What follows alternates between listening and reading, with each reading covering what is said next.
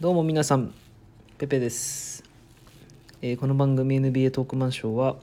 私ペペが NBA のことについて、えーひたすらお話しする番組になっております。はい。えー本日なんですが、本日もいただいたレターへのお返しの回となります。まずレターいただいた方ありがとうございます。本日のテーマはドラフトです。でこの番組で僕も実は何回かドラフトのこと話してまして、うん、なんかドラフトの指名予想をするのがやっぱりめちゃくちゃ本当楽しいんですよね。なのでちょっと今回はですねうんとすごい中途半端なんですけど大体ざっくり18位とか20位ぐらいまで結構ちゃんと考えて予想を立ててみたので、まあ、それをちょっとお話ししていきながら、えー個人的な注目ポイントについてお話しできればと思っております。じゃちょっとまずあのいただいたレターをちゃんと読ませていただきます。はい。えー直球な質問ですが、ペペさん的ドラフトの注目を伺いたいです。えー PS 配信楽しみにしています。無理のない範囲でゆっくり続けていただけたら嬉しいです。ということでもう PS の内容が温かすぎる。ということですね。非常に嬉しいですね。うん。まずありがとうございます。めちゃくちゃ嬉しいです。ということでですね。じゃあもう早速やっていきたいと思います。えー今年の NBA ドラフト2020はまず11月19日日本時間でですね日本時間で11月19日の木曜日の土平日に開催されます。で今回は ESPN の施設内でビデオ会議形式にて開催される予定ということですのであれなんですかねあの NBA ドラフト名物のこうスーツでみんなが一堂に会してで指名されたら、え家族並びになんかもろもろがこう喜ぶそして泣くみたいななんかそういうイベントがないのかもしれませんね。あの全然関係ないんですけど指名された時に流れるあの「ティリリリンティリリンリンリン」ってあれすごいいい音だなって毎回思います。うん、あれ聞くとすごい盛り上がりますね。うん、あの音流れた後に、うん、なんか「スロードピーク」とかって言いたいなってなんか人生一度でもいいからやってみたいなって思いますね。うん、あれすごいテンション上がると思います。はいということでえーっと話を戻してまあ土平日にやるんですよね。僕あの実はあの八村君のドラフトをされる時のドラフトの日ですね。なんと奇跡的に仕事休みでしてもう本当にずっと生で NBA ドラフト見てました、うん、初めてちゃんと生で NBA ドラフトを見たんですけど結構やっぱ面白かったですね。うん。本当に誰が呼ばれるんだ誰が呼ばれるんだってやっぱあの、ま、リアルで待ってる瞬間とかもめちゃくちゃ楽しかったですね。うん、個人的なハイライトはザイオン出てきた瞬間うわこれレブロンと同じスーツの感じやんってめっちゃ思いましたね。出てきた瞬間思った人もいるんじゃないでしょうか。めっちゃレブロン似てるやんっていうあの白白いスーツね。本当に。うん。めちゃくちゃ涙流してましたねザイオンね、うん、あいついいやつなんでしょうね。あいつなんかサイン絶対断らないらしいですね。うん。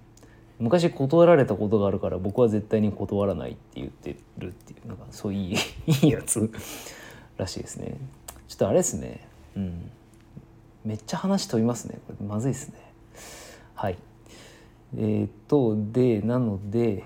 まあちょっといつもと違う感じで開催されるんですかね。多分指名された選手とビデオ会議つないでやるのかな。なんかやっぱちょっとそれって面白みかけるなっていう気がするんですがなんかそんな風になりそうな予感がいたします。はい。では早速、えードラフトの順位予想、えー指名予想をしていきながらですね注目ポイントについてお話しできればと思うんですけどまずあの全体1位指名の、まあ、ティンバーウルブズが誰指名するかっていうのはこれはもうアンソニー・エドワーズで確定なんで いや知らないですけど僕の中でも確定してるんでもうこんな面白くないんでいいです。はい、でえっと、まあ、こっから2位3位のところなんですけどまあなんでウォーリアーズが誰指名するかっていう話なんですけどここは今大方の予想はアブディアにデニ・アブディア選手ですね。19歳のイスラエルの星。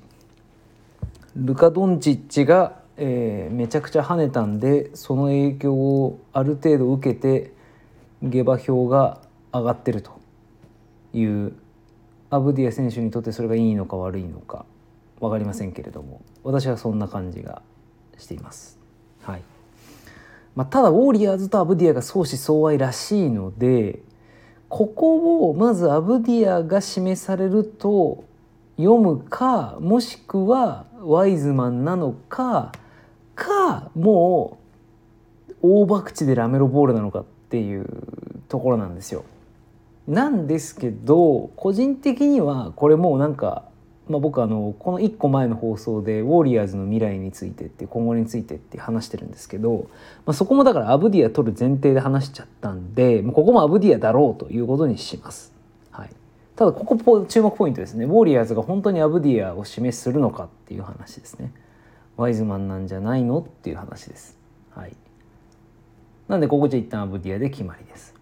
なんで1位アンソニー・エドワーズ2位デニ・アブディアで3位シャーロット・ホーネッツでここはもうジェームズ・ワイズマン一択ですね。もしエドワーズ・アブディアできたらワイズマン一択です。もうここでラメロボールっていうそういうまあ、モックドラフトを死ぬほど見るんですよね。死ぬほど見るんですよ。でラメロボールがどの順位で果たして指名されるのかっていうのがはい。私的注目ポイントです。なのでこれこれ一番中今回のドラフトの注目ポイントですね。直近で、まあ、やっぱりあのやるんだなと思ったんですけど NBA の何,、まあ、何チームかがラメロボールと面談をしますと。なんであの就職の面接みたいなことをやっぱするらしいんですよ。ジョブインタビューしますと。でそこで、まあ、人間性的に明らかに成熟していないっていうことが見て取れたので非常、まあ、大変心象を悪くしたっていうニュースなんですよ。もうもう予想通りですよね。あんな憎たらしいプレイスタイル憎たらしい顔してていいやつなわけがないっていうもうっていうことなんですよ。僕はもう絶対にラメロボールは、うん、高い順位であんま示されてほしくないんですよね。なんでちょっとそれを踏まえてこの後話します。となるとホーネッツは僕絶対にラメロボール取ってほしくないんでジェームズ・ワイズマンを取りに行ってほしいなと思います。はい、でワイズマンの後でここからがですねシカゴブルーズクリーブランド・キャバリアーズっていう4位5位のラインナップになってくるんですけどここがね非常に難しかったですね。うん、でまずシカゴブルーズを結局誰が、うん、誰取るかっていうふうに僕が読んだかっていう話なんですけど結論キリアン・ヘイズなんじゃないかなって読みました。でこれなんで難しかったかっていうと大方のモックドラフトの予想が、えっと、ウォーリアーズがワイズマン取るとか、えー、ホーネッツがラメロボールを取るとかっていう予想になってるのでここの4位の指名選手がアブディアになってるんですよね。なんでブルズの獲得予想の大方がアブディアなんでそうなるとやっぱこうずれちゃうんですよさっき2位 ,2 位のところで僕はまあここアブディアになるだろうって呼んでるんで。ってなると今のブルズのロスターバランスを考えると、えー、まあざっと言うと、えー、サトランスキーとコビー・ホワイトとザック・ラビーンとオット・ポーターと、えー、マルカネンとなんかサデウス・ヤングとあとウェンデル・カーター・ジュニアとダニエル・ガフォードって結構実はもう揃っちゃってるんですよ。でただ一方でちょっとガードの層は薄い感はやっぱりあるのででクリス・ダウンが、えー、多分抜けますね。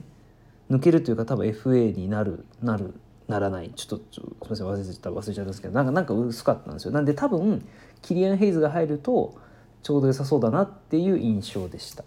でキリアン・ヘイズってどんな選手かってっていうとまず、まあ、191か3ぐらいあって結構サイズのあるガードなんですよね。なんでジャマール・マレーとかと同じぐらいのサイズ感です。で比較されてる選手でまあジャマール・マレーだとか、うん、ゴーラン・ドラギッチとかって出てるんですけど僕の持った印象としてはその2つの選手と比べると得点っていうよりはかなりプレイメイクに強みを持った選手なんじゃないかなっていうふうに思ったので、まあ、プレイメイクに強みを持っててサイズがあってっていうところで言うとまあなんかディフェンスもちょっと期待したいなっていう思いで言うと割とブルズはベストフィットなんじゃないかなと思います。まあ、ザック・ラビーンが点取るしベンチからコビー・ホワイト頑張ってねと。で、えー、マルカネンをちゃんと得点取れるような人にしてあげてください。で、オット・ポーターは金もらってる分働けという感じでうまくまとまるんじゃないかなと思いました。はい。なんで、ブルズはキニアン・ヘイズ取りますと。で、5位のクリーブランド・キャバリアーズ。ここも難しいとこです。非常に。はい。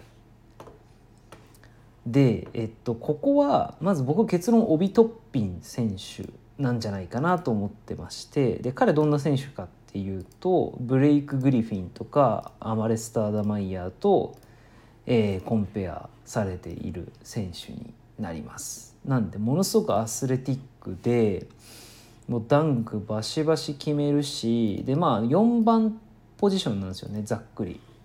でただちゃんとアウトサイドも決められますよっていう選手なんです。そうなんです。でもうすごいいいですよね。もう近近代バスケの、うん、もうもう絶対欲しいなって思う選手で体つきも見たんですけど体出来上がってるんですよね。うん。体出来上がってるんでこれすごいいいなと思って。でオビトッピン自体は下手したらトップ3指名あるんじゃないかって言われてるぐらいの逸材なんですよ。でなんでブルズが僕取らないっていうふうに思ったかっていうとブルズはすでにマルカネンとサデウス・ヤングが同じポジションにいるんでちょっとダブつくかなって思ったんです。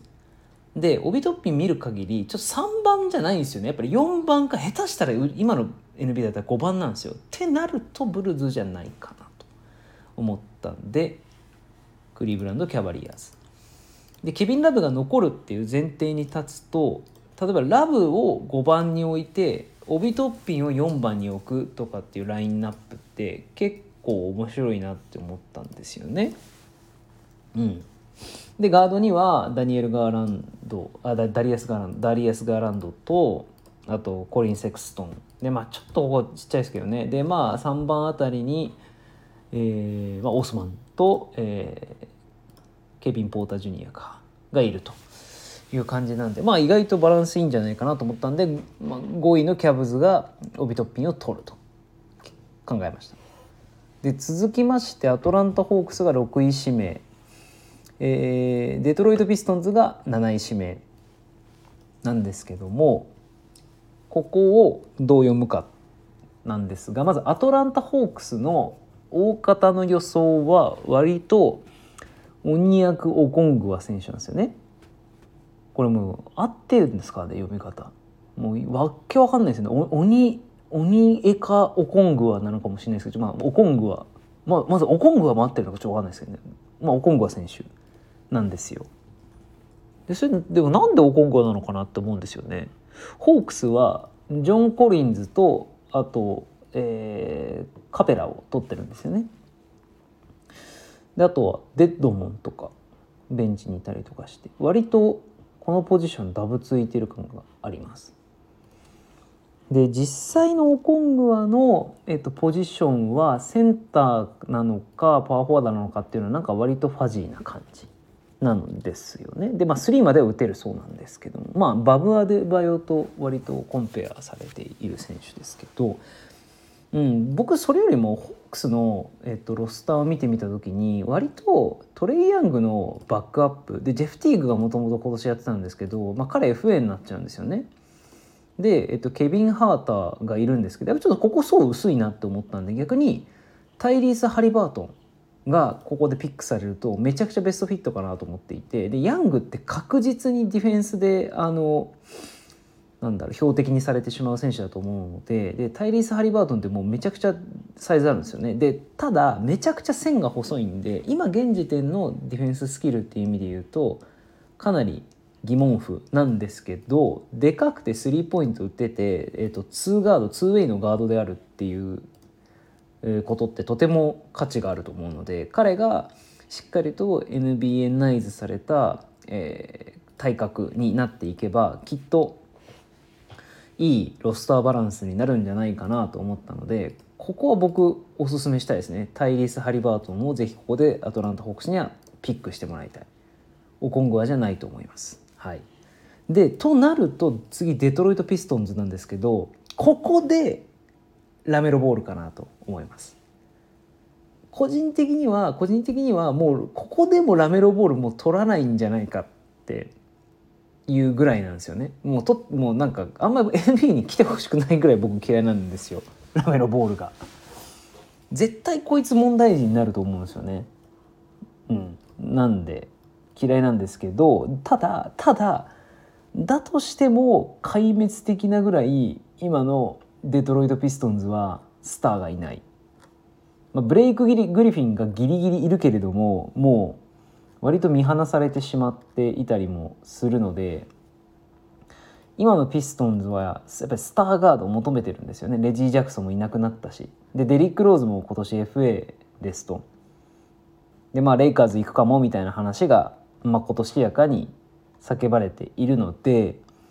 やっぱりここでなんとかスターガード取っておきたいんじゃないかなと思うんですなのでここでもしラメロが残ってなかったとしても確実にガード選手を取りに行くことは間違いなくて、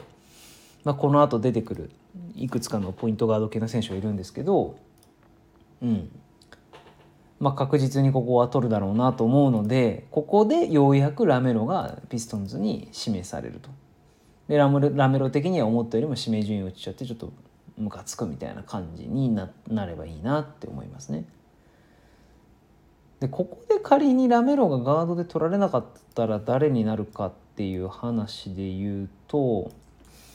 まあそれこそちょっとだいぶ予想順位より上がっちゃいますけどここでコール・アンソニーとか、まあ、あのあれですねノースカロライナのコール・アンソニーとかあとは RJ ハンプトンとかあとキラ・ルイス・ジュニアなんかディアロン・フォックス2世みたいな選手がいるんですけど、まあ、この辺りをピックしてくるんじゃないかなというふうに予想します。はい。なんで僕の嫌いなラメロボールは7位指名でデトロイトに取られると。で意外と高いな。7位って。あんまりうんあれですけどまあいいや。一旦飛ばします。はい。で次が8位指名がニューヨークニックスなんですけどもここもね非常に難しいところなんですね。こでも今年がそもそも近年まれに見る不作の年であるっていうふうに言われていた理由が割とわかる割とわかるなと思います。でニューヨークニックスはここでオコングは取りたいなって思うと思うんですけどもう昨年バカみたいにパワーフォワードを FA で呼びつけてかつミッチェル・ロビンソンもいますってなると結構ダブついてるポジションなんで今後はいりませんってなるんですよね。ででででで誰がいいかっていう話で言うと僕はここでアイザック・オーコロかなと思いますね。でアイザック・オーコロどんな選手かっていうと、まあ、ジミー・バトラーとかアンドレイ・グダーラみたいな、まあ、いわゆる、まあ、ディフェンスに力点のあるウイング選手ですね。うん、で、まあ、なかなかいい面構えしていましてやっぱり面構え僕大事だと思っているタイプなので彼はいいんじゃないかなと思います。うんまあ、直近で言うとオージー・アヌドービーみたいなしっかり体が出来上がっていてディフェンスのポテンシャルがあってあとはシュート力さえ磨き上げることができればなかなかいい選手になるんじゃないかなと。まあ、個人的にはノーマン・パウエルぐらいにはなるんじゃないかなっていうふうに思います。うん、なのでうん、アイザック・オコロがバチッとはまるかなと。でここで他にどんな選手が比較検討されるかっていうと、ね、ウイング系の選手なのでここになってくるとこの後出てくるんですけどデビン・バッセル選手とサディック・ベイとあとアーロン・ネスミスとかのラインになってくるんですけどまあなんですがその中で一番、まあ、今のところ評価が高そうだなっていうところと、えー、ロスターバランスを考えた時にフィットしそうな選手というとアイザック・オコロかなと思います。まだ RJ バレットと一緒にウイングをやるっていう感じですね。いいんじゃないでしょうか。はい、で9位のワシントン・ウィザーズ昨年に引き続き9位指名権をウィザーズは引き当てていますがここでようやく鬼役オコングアが指名されるということを予想します。今年ウィザーズはジョン・ウォールが戻ってきますのでジョン・ウォールブラッドリー・ビールトロイ・ブラウンルイ・八村オニアコ・コンゴアというラインナップや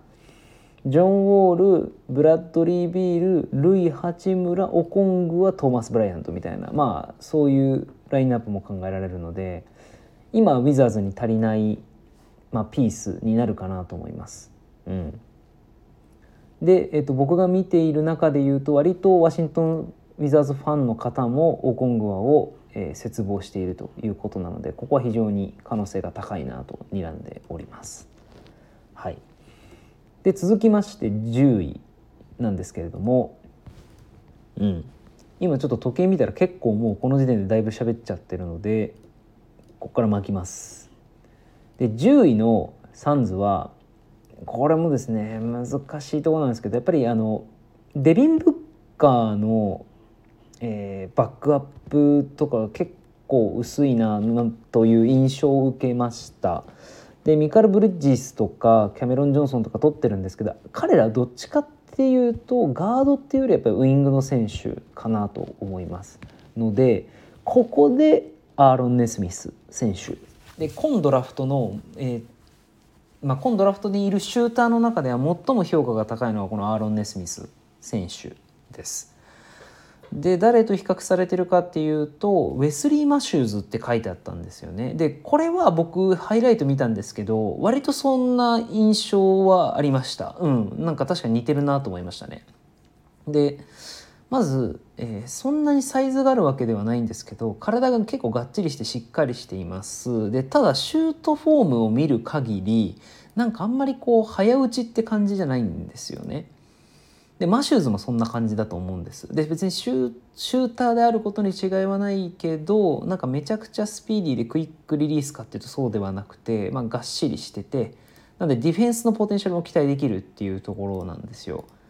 うん、なんで割とぴったしかなと思ってまして。でこの選手は割と、まあ、このドラフトの、まあ、10位以下のレンジにいるチームからしたら非常に、えー、欲しいタイプの選手なんじゃないかなと思います。どのどのチームにも割と1人はいてほしい選手かなと思いますね。はい、で次11位サンアントニオスパーズ。サンアントニオスパーズは、うん、やっぱりあの今デローザンがいるんですけど、まあ、彼もなんだかトレードを希望してるみたいなニュースも出てきているのでやっぱりウイングの選手で得点力のある選手をやっぱ欲しがっているはずだと考えるとでここでですね私はデビン・バッセルが、えー、指名されることを予想します。でまずデビン・バッセル自体はもうちょっと評価の高い選手でもう少し上の順位での指名が予想されているんですけど直近のえー、っと映像で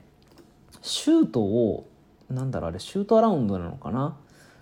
あのスリーポイントをですねこう練習している映像が SNS に流れてるんですけどもともとちょっと変わったシュートフォームしてるんですがなんかボルボルみたいななんかこうヒュンってこう放り投げるみたいななんか謎のシュートフォームになってちょっと今崩れちゃってるんですよね。でマーケル・フルーツしかりシュートフォームが乱れ出している若手の選手のその状況をやっぱりこう正していくっていうのってなかなか難しいと思うんですよ。なので一定のやっぱ育成力のあるチームじゃないとなかなかやっぱ彼を指名するっていうのは難しいかなというふうに思っていてとなると、えーまあ、サンアントニオスパーズとかはやっぱり育成力たけてるしポポビッチも、まあ、まずは1年目はちょっとベンチで寝かせる癖ありますけどまあ割とあのしっかり育て上げられるんじゃないかなというふうに思って、えここでスパーズが指名するということを予想いたします。でもうちょっと上の順位での予想あるかなと思うんですけどあるとしたら8位でニックスかなっていうところですね。で10位のサンズはやっぱり意外とその3番ポジションあたりにもともとウーブレいるしブリッジスいるしキャメロン・ジョンソンいるしって言ってウイングの選手結構いるんですよね。なのでちょっと彼とはかぶっちゃうかなっていうのではないかなっていうふうに思いました。はい。で続きましてが、えーと、サクラメント・キングスが12位指名でここでサディック・ベイっていう選手ですね、うんと、彼についてもう端的に説明すると彼ソロモン・ヒルみたいな選手ですね。体がっちりしてる3打てるディフェンスポテンシャルあるだ 3&D の選手ですね。でただあんま大成する気はしませんでした。彼はシュートフォーム見たんですけどなんかあんまりうんなんていうのかな。整ったフォームではないし彼多分ウイングスパンはあんまりないですね。体はしっかりしているけれども。なのでそんなところを感じました。はい、ただ、えー、今のキングスには足りてない 3&D の選手だと思います。ハリソン・バーンズがいますけれどもハリソン・バーンズのやっぱりバックアップがいない状況なので、まあ、ロスターバランスを整えるという意味で言うとフィット感あるなと思います。で続いて、えー、ニューオーリンズ・ペリカンズでタイラル・テリー。で彼は1 8 8センチのガードでスリーポイントが非常にうまい。セスカリーとかとあの、まあ、コンペアされている選手。で実際見ましたハイライト。うん、ステフ・カリーがドラフトされる時の映像を見た時の感覚と僕はとても近いなと思いましたが、まあ、ちょっとスピードもないし体も弱そうだなっていうのはやっぱり受けます。でスタンフォード大学ということでめちゃくちゃ頭いいねっていうことでですけど、まあ、それちょっと関係ないんですがなんでペリカンズに彼がハマるかって思ったかっていうとまずロンゾボールとジュリュー・ホリデーがいますと。でホリデーが出てっちゃう可能性もあるんですけれどもやっぱりガードは不足していてあのあともう一人あの昨年にザイオンと一緒にトレあのその時にドラフトされた選手であのニケリあのウォーカー・アレキサンダーでしたっけ？えっ、とえあニニケル・アレキサンダー・ウォーカーかな？NAW という選手がいますけれども彼が割と 2way ガード的な選手なので、まあ、彼が大成すればなっていうふうに思ったんですけどにしてもやっぱり足りないなっていうふうに思ったんですよ。でやっぱりザイオンみたいな選手がいるチームだとすると少しでもあのフロアスペースを広げられるようなアウトサイドの打てる選手がいたらいいなと思うのでタイラル・テリーをここで押しました多分でもガード取るんじゃないかなとは思いますペリカンズは。で、えー、と続いてボストンが、えー、誰を取るかっていう予想でいうとパトリック・ウィリアムズっていう選手ですねで彼も割と 3&D 寄りの選手なのでサディック・ベイかパトリック・ウィリアムズは割とこうどっちなんだろうっていうのはありますね。うんどっちかっていうとこう4番寄りの3番なので昔だったら割とトゥイナーって呼ばれる選手なんですがまあ、ハイライト見る限りだと何て言うんでしょうね、まあ、大体69ぐらいのサイズ感でアスレティックもあるしディフェンス、まあ、ディフェンスポテンシャルもあるし、えー、3のポテンシャルもある、まあ、ただただなんか単純にこうどこが一番すごいっていうのがなんかあんまりないみたいな感じだったんですよね。まあ、ただポテンシャルは高そうっていうところなんで。でボストンは割とフィット感強いかなと思います。まあ、ヘイワードがいなくなるんじゃないかなと思うんですよ。でそうなるとやっぱりスリーも打ててディフェンスもできてっていう選手必要だと思うのでここで補強する可能性はあるかなと。でただちょっとかぶっちゃうのがあのグラント・ウィリアムズとかとかぶっちゃうんでちょっとどうかなっていう気はいたしますが逆にボストン今昨年のドラフトで割とガードをがっつり指名してるんですよね。ラメオ・ラングフォードとかカーセン・エドワーズとかを指名しているので割とそこダブついている状況です。でケンバ・ウォーカーもいるしあとあのお前誰やねんっていうので有名なブラッド・ワナメーカーとかいるしなんでガードを指名するっていうよりはどっちかというとウィング系の選手を指名するかなというふうに予想をいたします。はい。でオーランドマジックはオーランドマジックはフルーツのバックアップがやっぱいないガードがやっぱ手薄ポイントガード手薄なのでここでおそらく RJ ハンプトンかコール・アンソニーを取るんじゃないかなというふうに予想します。で個人的には長身のガードが好きなんで、えー、RJ ハンプトンかなと思います。もう何の何の予想にもなってませんか？はい。でえっ、ー、と次16位ブレイザーズ。でここでえっ、ー、とですねメンフィス大のプレシャス・アチュアっていう選手ですね。で彼はディフェンスに力点のあるウイング選手でどっちかというと4番系のポジションなんですけどちょっとアウトサイドなさげな感じですちょっと弱そうだなっていう気がするんですけれども割と今ブレイザーズの中でいうといわゆる4番ポジション的なところがかなり手薄になっている状態なので、まあ、少なくともやっぱり頭数っていう意味で言うと必要なんじゃないかなっていうふうに思います。で次のミネソタ・ティンバウルズの17位指名とその16位のポートランド・ブレイザーズのところはちょっとどっちがどっち取るかなって悩んだんですが、えっと、ここに来て、えっとまあ、今回のこの収録の中で、えー、僕の2つ目の重要ポイントなんですけどジェイデン・マクダニエルズっていう選手がいます。僕はあの自慢じゃないんですがヤニス・アデトクンポが指名されたドラフトの時の個人的な一番推しの選手はヤニスだったんですよこれもう本当後付け感半端じゃないんですけど僕なんかやっぱ手足長くてでかくてなんか何するか分かんないみたいなこうどれだけ上手になるか楽しみみたいな選手見るのがすごい好きなのでそういう意味で言うと今年のドラフトで一番未完の待機感が強いのはジェイデン・マクダニエルズですね。うん、彼を推したいなと思います。なんでまあそういう意味で言うとまあでちょっとやっぱウルブズはね今年そのアンソニー・エドワーズも入るしうん結構期待してるんでそういう意味で言うとウルブズの方に行ってほしいなっていう気もしなくもないので、えー、16位でプレシャサーチは17位でジェイデン・マクダニエルズかなと思います。で、えー、最後に 最後にって言って僕がその自分の中で角度高く予想できた最後の順位が18位ダラス・マーベリックスでジェイレン・スミスですね。ジェイレン・スミス。でジェイレン・スミスどんな選手かでいうと、まあ、パワーフォワードセンターみたいな感じの、えー、ポジショニングなんですがまずゴーグルしてますねはいやっぱ昨今ゴーグル人材非常に不足をしていますのでそれだけでもまあ、貴重価値は高い